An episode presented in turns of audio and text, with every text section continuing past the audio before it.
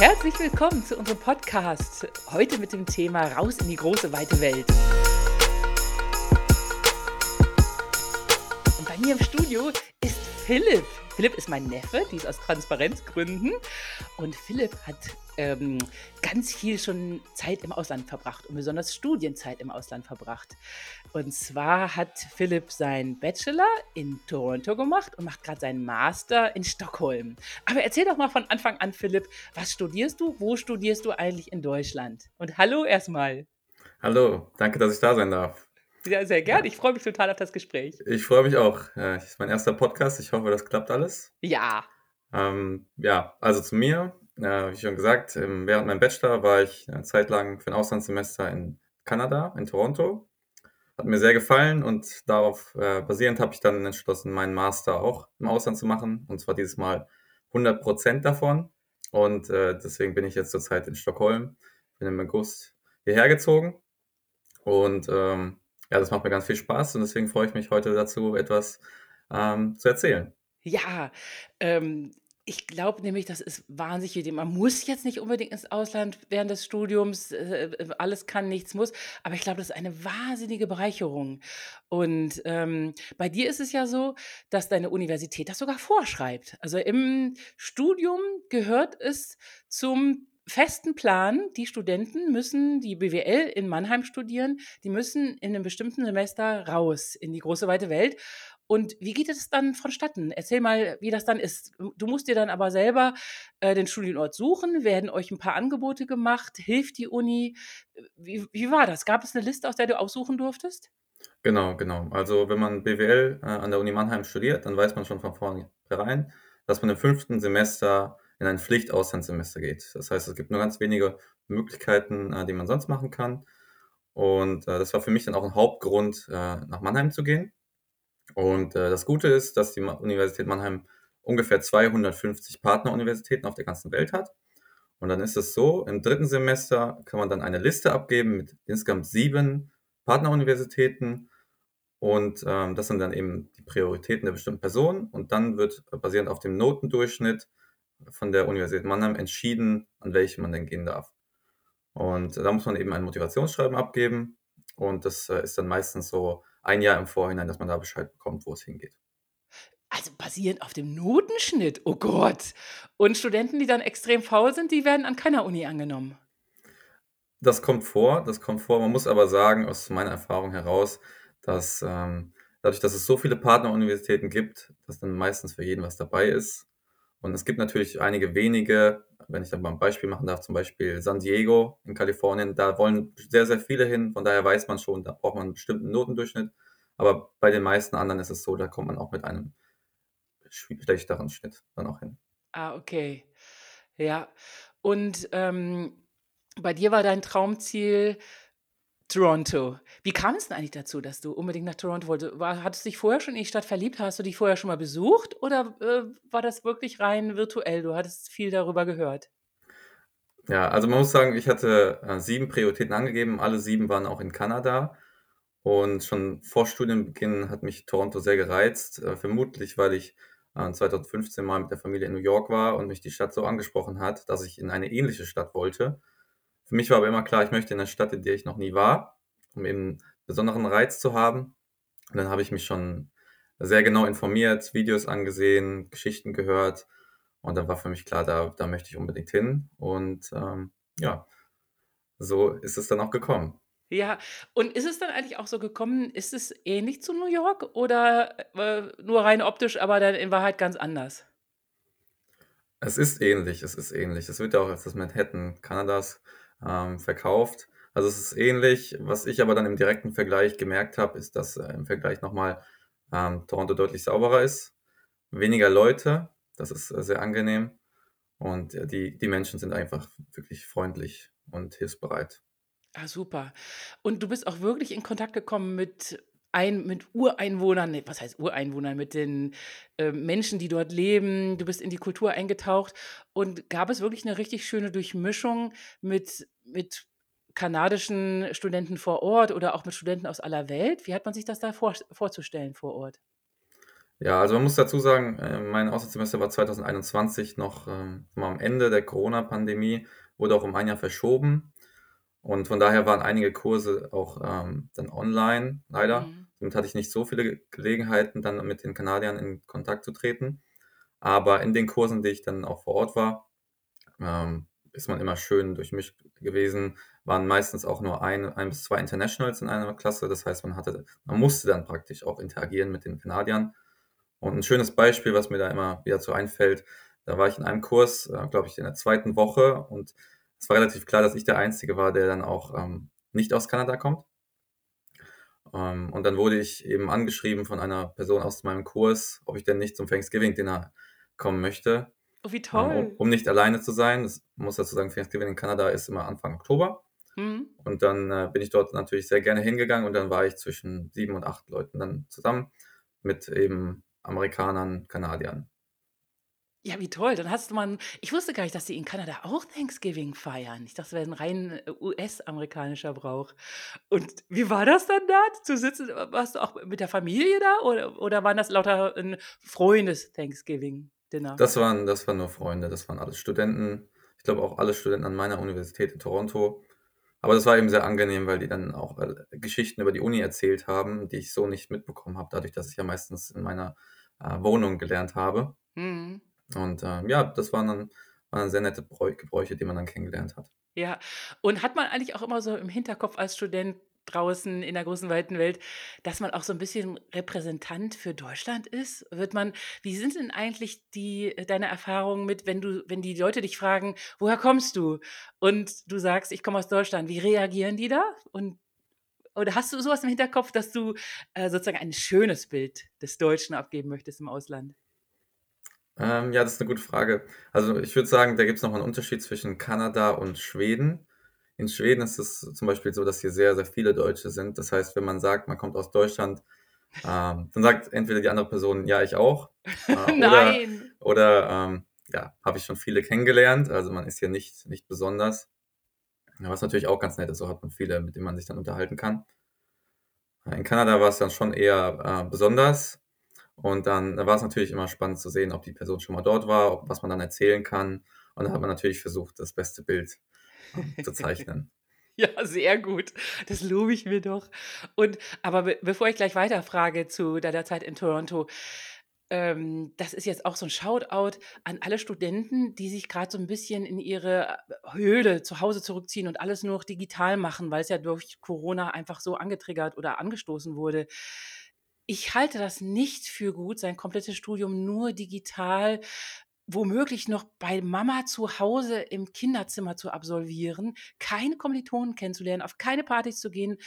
Ich habe den Eindruck, dass die Jugend, die da jetzt so rein forciert wurde durch diese unselige Corona-Sache, dass die dass denen ganz schön Lebensqualität und ganz schönes Stück Leben, äh, vorenthalten wird. Wie wie siehst du das? Was was würdest du am liebsten solchen Personen sagen, die sich jetzt grad zu Hause einigeln und gar nicht raus wollen und jetzt sich in der digitalen Welt so 'n bisschen verlieren? Ja, ich sehe das ganz genauso wie du. Also, natürlich hatte ich auch, 1 1/2 Jahre nur Online-Vorlesungen.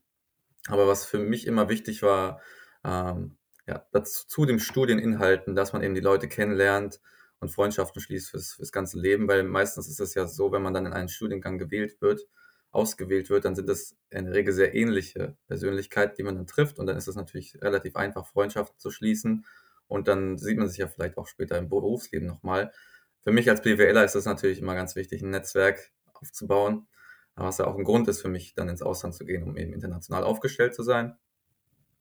Und, ich würde sagen, generell kann man schon argumentieren für 'ne hybride Version, dass man zum Beispiel Vorlesungen, ähm, online anbietet, damit man die dann auch gegen gegebenenfalls noch mal neu aufnehmen kann und, äh, dann vor der Klausur noch mal anhören kann. Aber für Seminare, um Fragen zu stellen, ist es einfach viel wichtiger, äh, das und, äh, das eben online zu äh, nicht zu machen, sondern eben in Präsenz. Ja, ja, ja. Das war bei im im Informatikstudium auch so. Da war es eigentlich, viel da da hätte man auch die Vorlesung skippen können, sich einfach nur das Skript holen, äh, äh, besorgen brauchen. Viel wichtiger waren die Seminare und die Übungen dann. Sag mal, du hast eben gesagt also, war das dann ähm, äh, du hast deinen Bachelor in Toronto gemacht, aber das war gar nicht 100 %. Du hast auch 'ne Zeit des Bachelors in Mannheim verbracht. und ähm, das war so ein bisschen gesplittet. Wie ging das vonstatten? Genau, also der Bachelor war an der Universität Mannheim und auch an der Universität Mannheim only. Ah, Ähm, okay. das, das war nur ein Auslandssemester, das dann eben äh, ganz normal angerechnet wurde mit 30 ECTS, sprich ein Sechstel des Studiums war dann im Ausland zu absolvieren. Ja. Und das wurde dann im, im Zeugnis eben ausgewiesen. Aber der Prozess und die Begleitung war immer von der Universität Mannheim. Die haben so. unterstützt. Ja. Und das war auch der Grund, warum man dann keine Studiengebühren bezahlen musste. Ähm, das für, vermutlich auch ein wichtiges Thema für viele der Hörerinnen ist. Ja, total. Also Studiengebühren ist natürlich wirklich so eine Sache. Es gibt ja Erasmus zum Beispiel, da wird ja auch viel übernommen. Was, was kannst du für Tipps geben? Ähm, also an deiner Uni ist es dann grundsätzlich kostenlos, wenn man sowas macht. Ähm, weißt du, wie man sich sonst noch Unterstützung holen kann? Und wie ist es überhaupt mit dem Zimmer? Ich kann mir vorstellen, dass die Unterkünfte, wie findet man die Unterkünfte und wie teuer sind die? Und werden die auch übernommen? Ähm, um direkt mal an, anzufangen, die Zimmer werden nicht äh, von der Universität bezahlt, die muss man auf eigene Kosten dann finanzieren. Und falls man jetzt aus einem nicht so betuchten Elternhaus kommt, was macht man da? Genau, es gibt verschiedene Möglichkeiten. Was natürlich direkt einfällt, ist eben BAföG, Auslands-BAföG. Kenne ich auch einige, die das beantragt haben. Sonst würde ich empfehlen, auf Stipendien zurückzugreifen. Da gibt es verschiedene, wofür man auch nicht immer die allerbesten Noten braucht. Da würde ich dann immer an die Universität gehen und da mal nachfragen. Ich persönlich hatte das Promos-Stipendium. Das wird von jeder Uni eigentlich vergeben. Da ist ein bestimmter Betrag pro Monat vorgesehen und das hat mir dann etwas geholfen, die Miete zu bezahlen.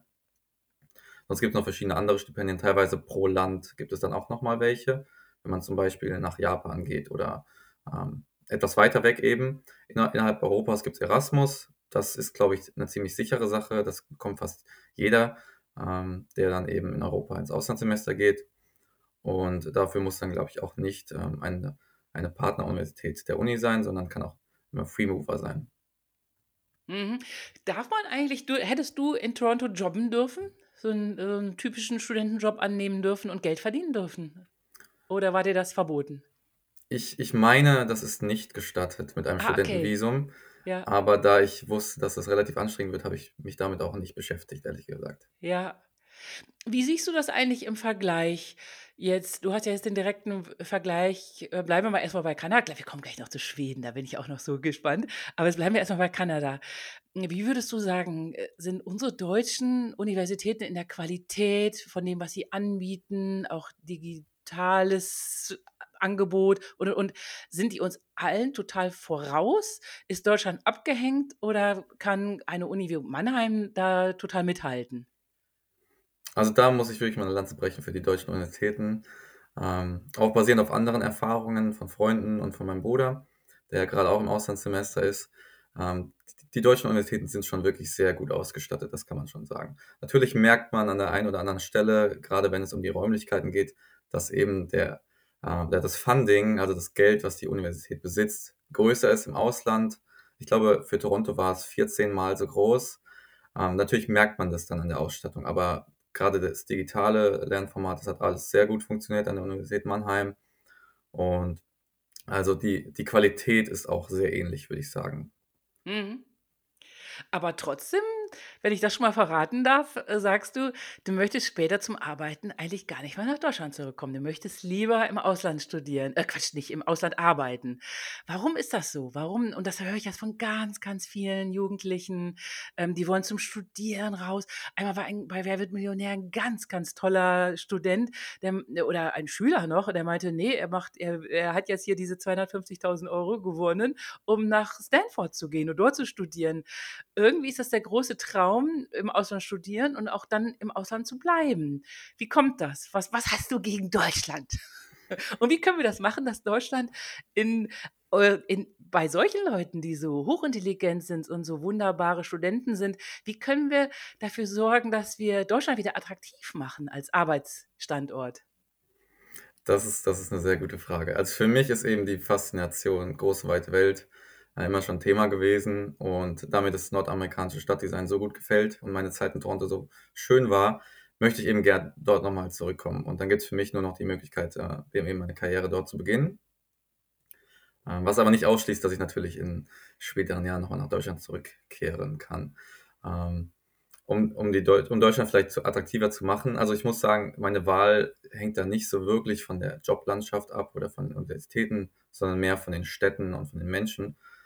Und dann müsste man vermutlich schon etwas mehr ändern, um dann, die, um dann Deutschland wieder attraktiver zu machen. Ich glaube, ähm, das ist einfach eine Typfrage. Ich kenne auch viele, die gerne in Deutschland bleiben wollen. Das ist eben, ich würde empfehlen, sich einfach mal ähm, auf, die, auf die Reise zu machen und dann zu schauen, ob das was für einen ist. Mhm. Und was sind das für Menschen, die du jetzt zum Beispiel in Toronto kennengelernt hast und die auch heute noch deine Freunde sind? Äh, du sagst ja, das ist dir auch ganz wichtig und das halte ich nämlich auch für wichtig, dass man so nach und nach im Laufe seines Lebens ähm, gute Menschen abgreift. Menschen, bei denen man weiß, boah, die sind so fantastisch, die behalte ich bei mir im Leben. Und mir ist es auch immer so gegangen. Und ich habe irgendwie das Gefühl, die Leute, die jetzt zum Beispiel dort geblieben sind, wo sie zur Schule gegangen sind, dass die irgendwie weniger neue Leute in ihrem Leben haben. Ähm, siehst du das auch schon so, dass, dass du ähm, im Gegensatz zu den Menschen, die jetzt ähm, in Groß-Gerau geblieben sind, dass du da äh, so ein bisschen erweiterte so einen Freundeskreis hast und, und mehr Menschen abgegriffen hast und zwar auch mehr tolle Menschen abgegriffen hast. Ja, also natürlich äh, möchte ich nicht despektierlich jetzt über meine Heimatstadt reden. Nee, Das nee, darum geht es mir gar nicht. ähm, Und es ist auch, es ist ja nichts Falsches daran, nur mit den Leuten noch äh, Kontakte zu pflegen, mit denen man zur Schule gegangen ist oder eine Ausbildung gemacht hat. Aber ich finde es, empfinde es als Bereicherung, äh, für in jeder Lebensphase Freunde abzugreifen, die dann auch bleiben. Wie, wie ist das jetzt mit Toronto gewesen? Was ist das für ein Schlag Mensch, den du da kennengelernt hast? Und wer ist das? Ja, das sind, das sind eben sehr, sehr selbstbewusste, offene Menschen, die man dort kennenlernt, weil sie eben die, die gleiche Reise hinter sich haben. Wenn man jetzt auf die Internationals schaut, ich war in einem Wohnheim, habe dann mit fünf äh, Jungs zusammen gewohnt, über mehrere Monate, natürlich schweißt das einen zusammen.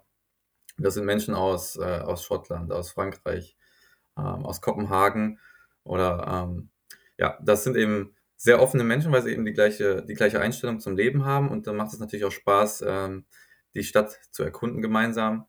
Und das äh, kann man natürlich dann auch später nochmal benutzen. Zum einen den Freund aus Kopenhagen, den möchte ich jetzt auch gerne mal besuchen. Das ist ja nicht allzu weit weg. Und das äh, bereichert er natürlich. Und wenn ich nochmal weiter zurückblicken kann, das wäre dann das, äh, der Schüleraustausch mit China.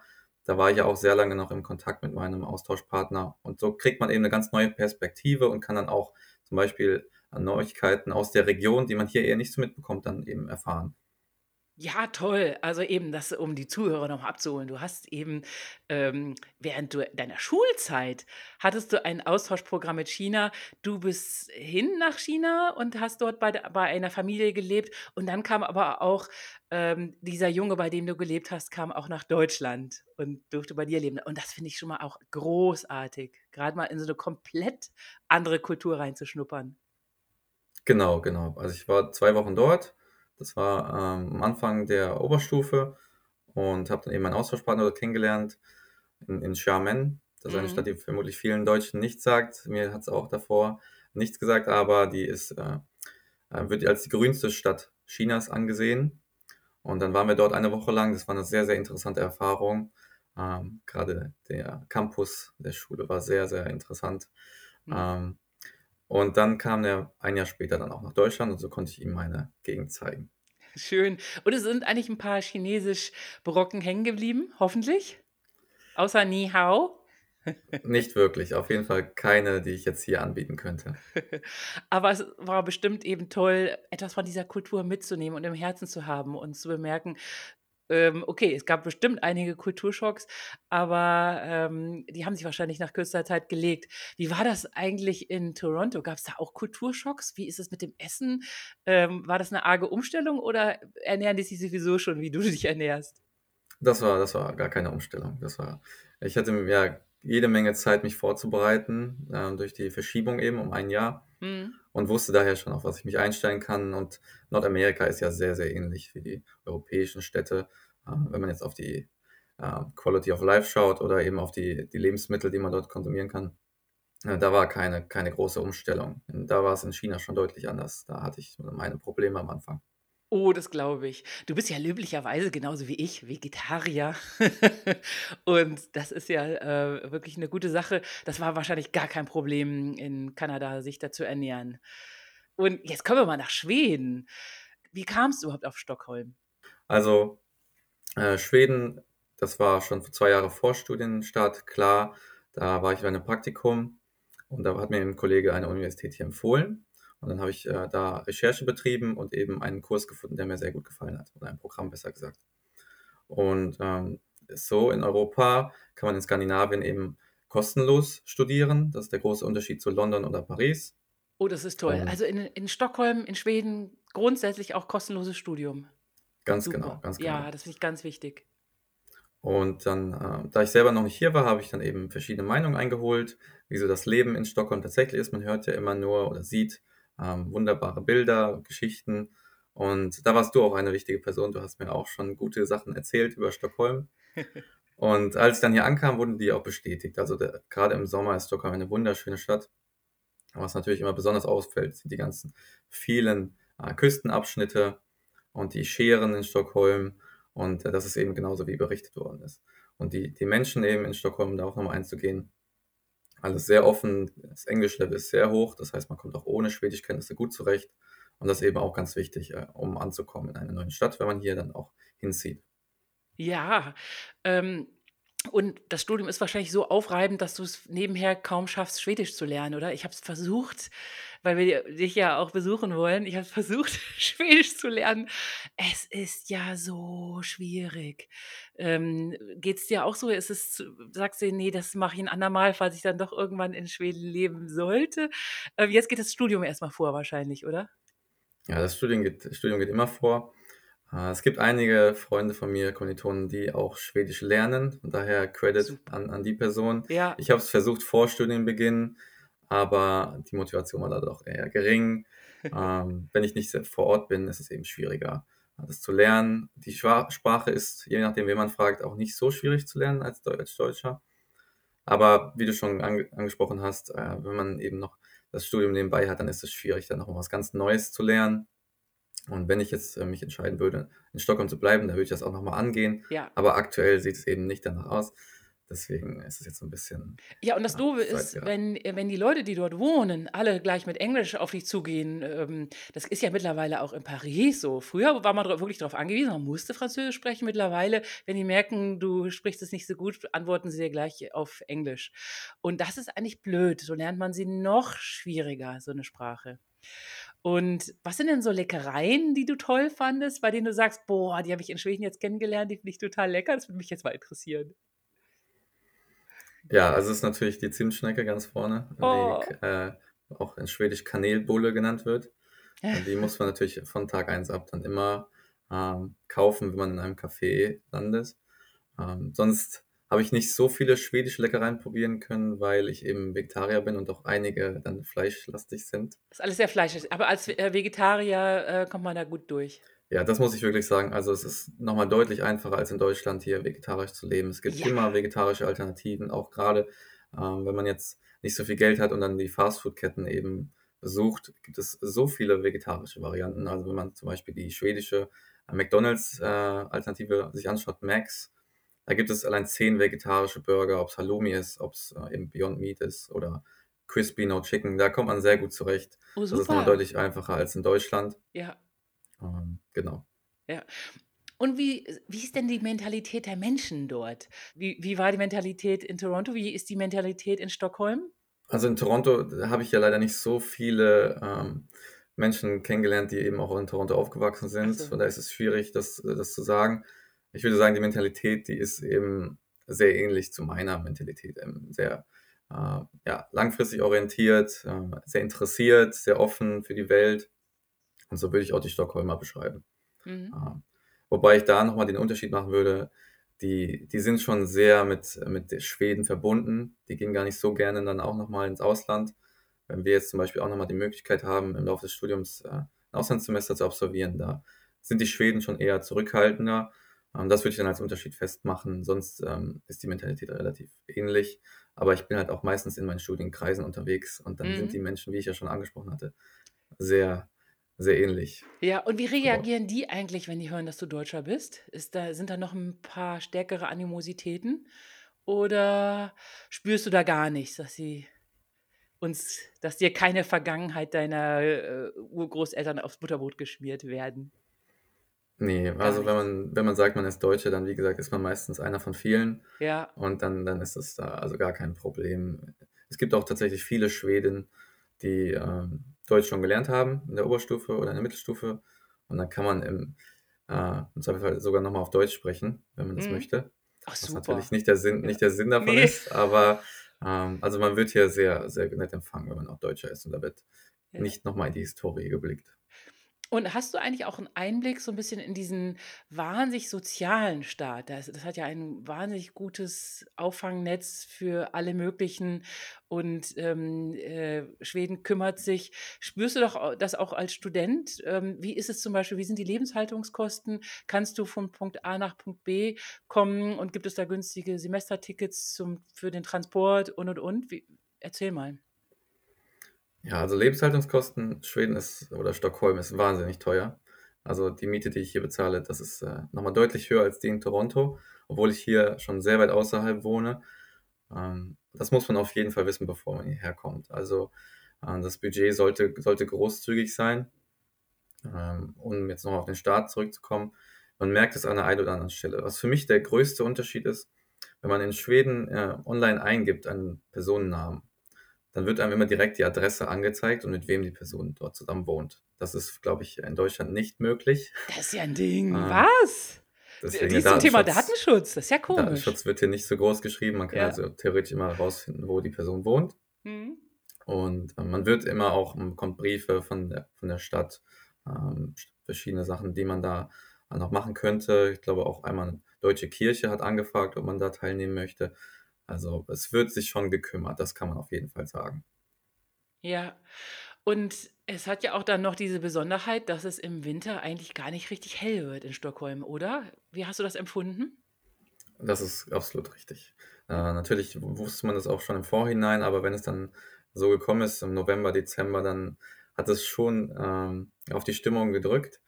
Also, ich sage mal so, ab Mitte November ist die Sonne dann in der Regel vor 15:00 untergegangen und davor wurde es auch nicht richtig hell. Das heißt, Mhm. man musste dann schon mit Vitamin D frühzeitig nachhelfen. Und ist es Und auch äh, wird dir das auch als Student sofort gesagt: „Du äh, du musst unbedingt Vitamin D substituieren?“ Mischen die das schon in ihr Trinkwasser oder, äh, kriegt man das wenigstens auch umsonst?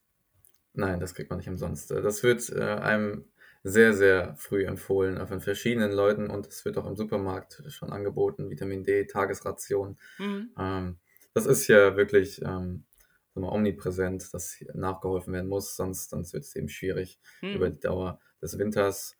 Ähm, ja, aktuell wird es wieder etwas besser, äh, Anfang Februar, aber da muss man auf jeden Fall nachhelfen, sonst sonst hat man da dann Einschränkungen am Ende.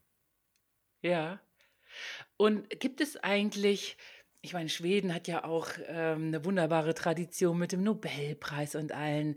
Warst du da auch schon auf Vorträgen? Was gibt es für Freizeitangebote, bei denen du sagst: „Boah, super, so was kenne ich gar nicht aus Deutschland?“ Merkst du, dass das alles so 'n bisschen wissenschaftsorientiert ist in Stockholm? Das das kann man so sagen. Und interessanterweise war die Nobelpreisverleihung ja auch wieder vor vor 2 Monaten und, äh, dieses Mal war das Dinner, nach der Verleihung in tatsächlich in unserer Universität, in unseren Gebäuden. Oh, wie toll. Äh, da wurde dann 2 Wochen vorher schon aufgebaut. Da hätte man sich bewerben können. Da ich aber, ähm, in der Zeit eine Klausur geschrieben habe, war das für mich dann nicht möglich, da den ganzen Tag aufzubauen. Aber dann wäre es sehr einfach gewesen, mit denen in Kontakt zu treten. Und dann gab's noch Diskussionsrunden mit den Wirtschaftspreisträgern, da meine Universität eben, ähm, ja, auf Wirtschaft ausgerichtet ist.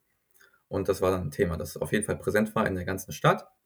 Und verschiedene Gebäude, Kirchen wurden dann auch beleuchtet zu der Zeit der Mhm. Nobelpreisverleihung. Ähm, sonst ist gibt es 'n sehr breites kulturelles Angebot, viele Museen. Ähm, es gibt auch Sportveranstaltungen, die für mich eben sehr interessant sind. Mhm. Eishockey ist so 'n Thema, was bei mir eben seit Kanada aufgekommen ist, äh, Fußball und, äh, die Uni bietet eben auch sehr viele Sachen an, wo man dann Sachen ausprobieren kann. Zum Beispiel Volleyball habe ich jetzt im letzten Semester praktiziert oder Fußball. Aber, ähm, ja, sonst gibt es sehr viele sehr viele Angebote, auch kulturell, ähm, gastronomisch, sportlich, genau. Mhm. Toll, ja.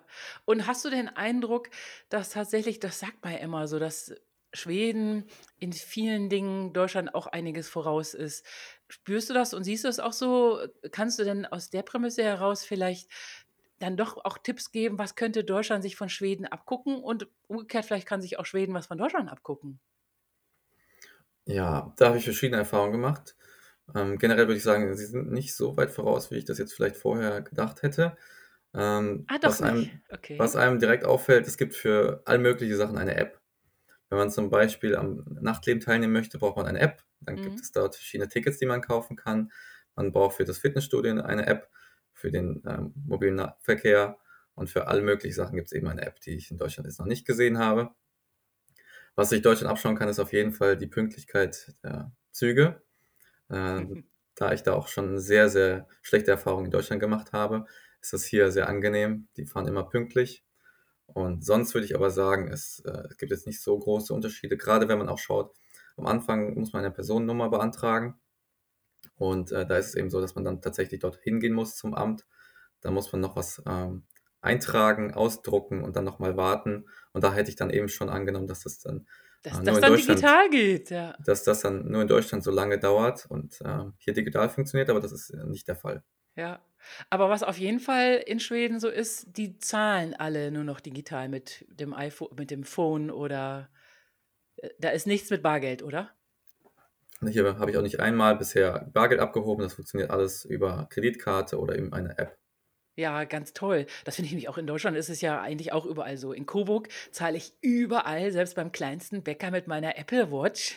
Und, und in Hamburg teilweise, da musst du mit Bargeld zahlen. Also das ist, das ist wirklich obskur manchmal. Ich wäre ja komplett für die Abschaffung des Bargelds, damit auch so ein bisschen den ganzen Schwarzhandel, äh, dass der Schwarzhandel unterbunden wird. Aber naja, noch ein weiter Weg bis dahin. ähm, was weißt du denn jetzt schon, ähm, was du in Stockholm vermissen wirst und was vermisst du am meisten in Toronto? Und ähm, wie siehst du deine Zukunft? Was wäre so äh, dein Traumziel? Du hast eben schon mal gesagt, Toronto wäre dein Traumziel. Gäbe es andere Alternativen, die du dann auch hinnehmen würdest, wo du sagst, naja, falls Toronto nicht klappt, dann dort. Und warum? Erzähl mal. Erstmal, was, was, was weißt du jetzt schon, was du aus, äh, in Stockholm vermi äh, vermissen wirst? Ja, also das ähm, ist eine Sache, die habe ich dann auch gemerkt, als ich dann über die Winterpause eben äh, wieder in Deutschland war. Äh, ich vermisse es, in der Uni zu sein.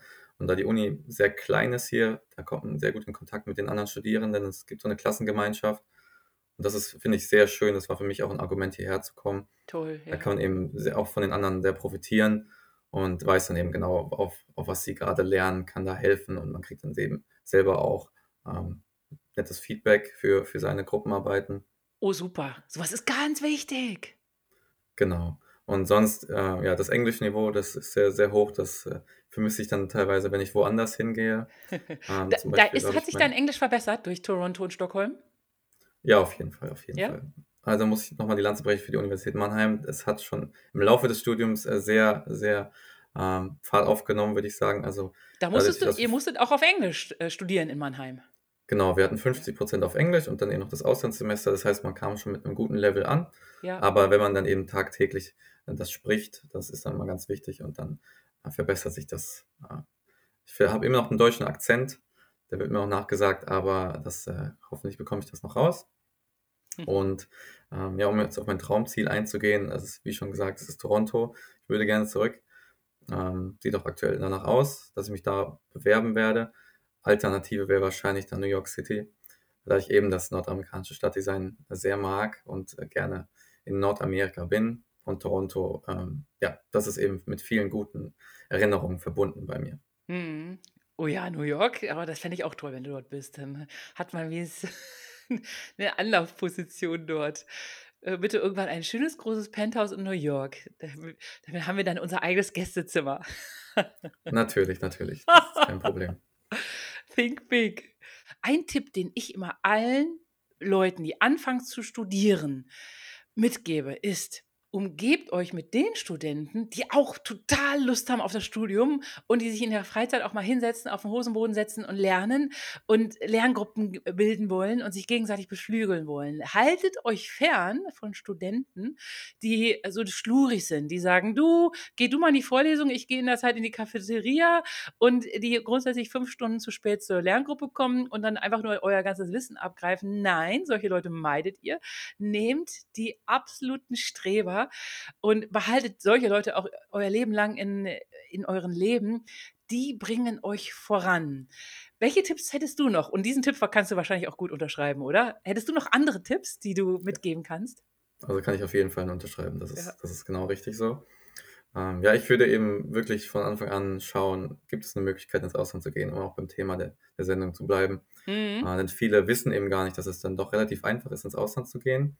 Aber dafür muss es gar kein Pflichtauslandssemester sein mit 250 Partneruniversitäten, sondern es gibt ganz viele verschiedene Möglichkeiten, auch als Freemover. Also Freemover bedeutet, du organisierst es dann selber und hast dann im Zweifelsfall die Studiengebühren zu tragen, es, wobei es aber auch Hilfen gibt. Äh, viele wissen das eben gar nicht und dann ist es meistens schon zu spät. Das würde ich dann auf jeden Fall empfehlen.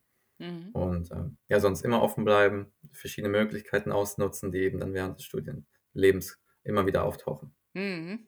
Ja sagen, wenn jemand mit lustigen... Ganz genau, ganz genau. Das ist eine Einstellung, die du mir ja gepredigt hast ja. und die ich versuche umzusetzen. Sehr gut, sehr löblich. Begeisterungsfähigkeit ist, glaube ich, das, was einen am meisten weiterbringt im Leben. Und eben auch Begeisterungsfähigkeit für die große, weite Welt. Man sagt ja, es gibt ja diesen Spruch, ähm, am schlimmsten ist die Weltanschauung derer, die die Welt nie angeschaut haben. Und liebe Leute, schaut euch doch die Welt an, lasst euch bereichern, äh, schaut ein wenig über den Tellerrand. Und das geht eben am allerbesten über Reisen, über Studienaufenthalte und auch Menschen, die jetzt sich das nicht gut leisten können. Es gibt immer Mittel und Wege, sich das zu finanzieren. Ich kann nur jedem den Rat geben, geht raus in die weite Welt. Und ähm, ich merke das ja auch an dir und deinem Bruder, wie es euch bereichert, für, zu was für tollen Menschen ihr auch geworden seid, indem ihr euch die große weite Welt angeschaut habt. ja, da, da möchte ich natürlich nicht jetzt positiv über mich berichten. Aber ich kann das was, aber sehr was ich vielleicht wirklich nochmal betonen möchte, dass es auch sehr, sehr viele finanzielle Hilfsangebote gibt. Wenn jetzt ja. der eine oder andere vielleicht denkt, äh, das ist zu teuer, jetzt so weit wegzufahren. Man kann auch sehr gut in Europa bleiben. Und um eben nicht das Flugzeug zu benutzen, das ist ja auch noch ein anderes Thema, was ja, dazu genau. kommt. Also ich kenne ja wirklich viele, gerade auch zwei Freundinnen, die zum Beispiel in Litauen waren und in Finnland. Da kommt man ja auch im Zweifelsfall mit dem Boot oder mit dem Zug sehr gut hin. Mhm. Und die waren auch sehr, sehr begeistert von ihren Auslandssemestern. Also es gibt auch in Europa viele gute Möglichkeiten, ein Auslandssemester zu absolvieren. Oder man kann auch einfach so mal hin, hingehen und mit den Einheimischen in Kontakt treten. Ja, sehr, sehr löblich. Sehr gut, dass du auch das, die, unseren ähm, Klimaabdruck erwähnst, ja. Ach toll. Ähm, und ja, an meine Zuhörer möchte ich, an unsere Zuhörer möchte ich sagen, falls ihr noch Fragen an Philipp habt, rund um sein Studium, rund um Toronto und Stockholm, dann schreibt mir doch einfach oder schreibt auch mal in die Kommentare und wir werden das dann alles trotzdem noch beantworten. Und vielleicht gibt es ja irgendwann mal auch noch eine zweite Folge. Ähm, und vielleicht schnappe ich mir auch irgendwann mal deinen Bruder und vielleicht hat er auch Lust, ein bisschen über seinen Aufenthalt in Kuala Lumpur zu plaudern. Bestimmt, bestimmt, ja. Ja. Hast du noch, fehlt noch irgendwas? Nee, nee, eigentlich nicht. Also bisher haben, kam das Thema Heimweh gar nicht auf. Ja, genau, Heimweh. Hattest du irgendwann mal Heimweh? Hattest du mal Heimweh?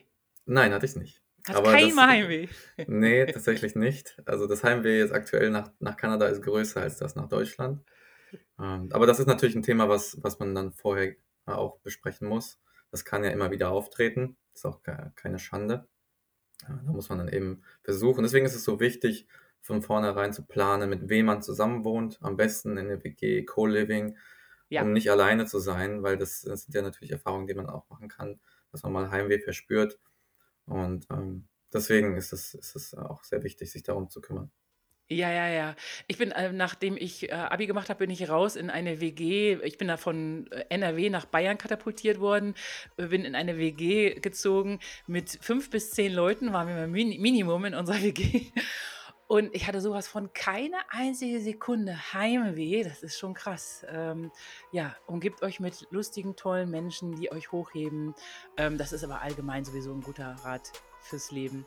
Und eben schaut euch die Welt an. Schaut über den Tellerrand Und, und wenn es nur auch jetzt während Corona ein paar tolle TED-Talks sind und die Einblick in das Leben außerhalb von Deutschland geben. Ganz genau, ganz genau. Ja, ja, an mein Herz. Das hat riesigen Spaß gemacht, mit dir zu plaudern. Ähm, auf ganz bald, vielleicht ja zu einer Folge 2. Sehr gerne. Vielen Dank, dass ich dabei sein darf. Tschüss. Tschüss.